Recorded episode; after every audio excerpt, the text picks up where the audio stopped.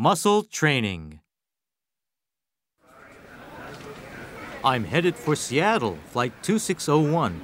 Do you know which gate I should go to? We're in the international terminal. You need to head over toward domestic concourse C, gate 15. Gate C15? How long does it take to get over there? I've got less than an hour. You should be okay, but it is quite a hike. It'll take you a good 25 minutes to get there. Thanks for your help. I'll get going right away. Say, do you know if there is some place to get a bite to eat near my gate? I have no idea since I don't work that side of the airport. If you look around, I'm sure you'll find something. Thanks again. I'll look around. Have a nice day.